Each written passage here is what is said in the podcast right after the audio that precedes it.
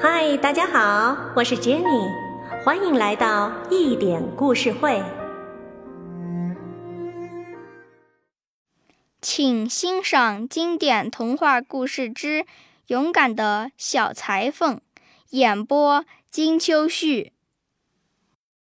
小朋友，今天让我为大家接着讲故事。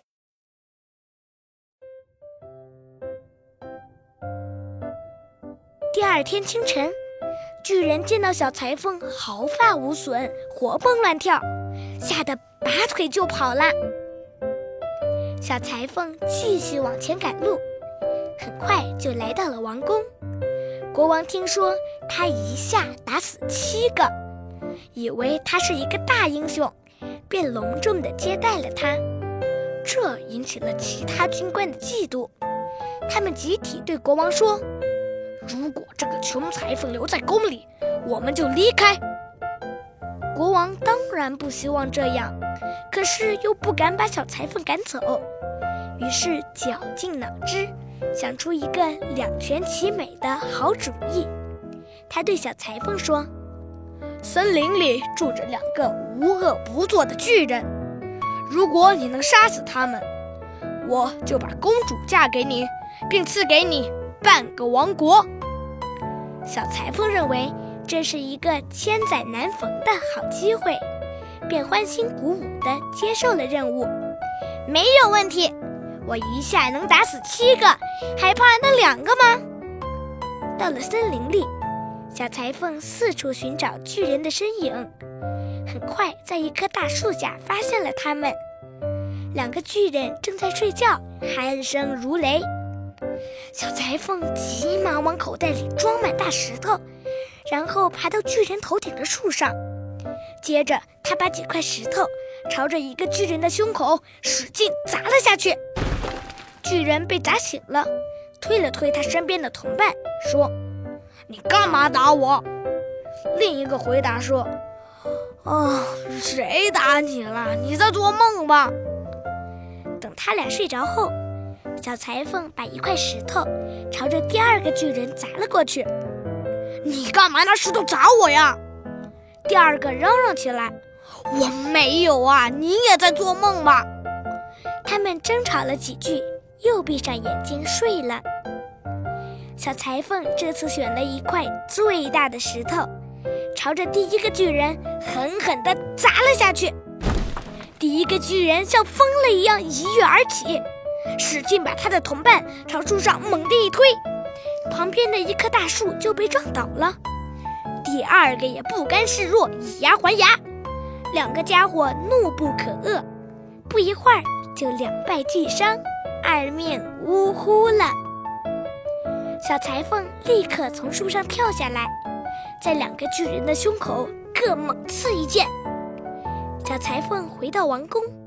要求国王立刻兑现自己的承诺，可是国王仍在想方设法要把小裁缝赶走。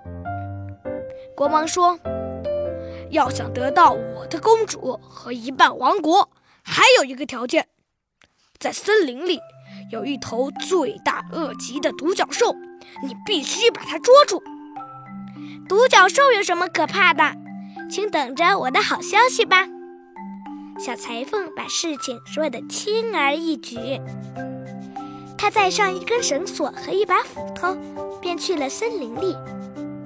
正好独角兽迎面朝他猛冲过来，他站在树前纹丝不动，等独角兽一逼近，他就敏捷地跳到树后。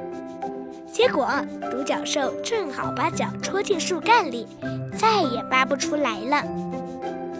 小裁缝牵着独角兽去见国王，可是国王又提出了第三个条件：你必须到森林里把一头穷凶极恶的野猪擒住，回来才能举行婚礼。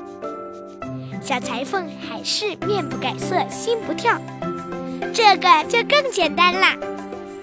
敏捷的小裁缝故意跑进一座教堂里。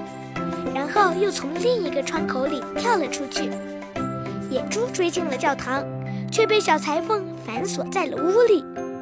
野猪块头太大，没法从窗口跳出来，只好束手就擒了。国王无计可施，只好把公主嫁给小裁缝，并举行了隆重的婚礼。但是公主对这桩婚事非常不满意。一天晚上，公主听见小裁缝在梦中大声嚷嚷：“徒弟，快点儿把这件衣服缝好，不然小心尺子敲你的脑袋！”公主终于知道了，她的丈夫不过是个穷裁缝，于是便去父亲那里哭诉。国王安慰她说。今天晚上等他睡着了，你就打开卧室的门，我派侍从去把他捆起来，然后扔得远远的。小裁缝偷听到了他们的对话，到了晚上，便装作熟睡的样子。公主以为他已经睡着了，就悄悄将门打开。这时，小裁缝突然大喊起来：“我一下打死了七个，杀死了两个巨人。”捉住了一头独角兽，还逮住了一头大野猪，难道我还怕门外面那几个不成？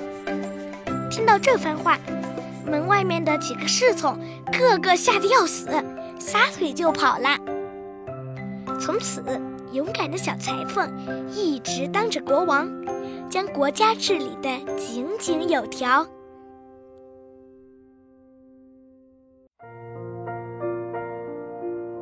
以上作品由一点故事会荣誉制作出品，策划 Jenny，录音 Abner，制作林灿，英文监制吴语橄榄，编辑小 P，统筹大胖。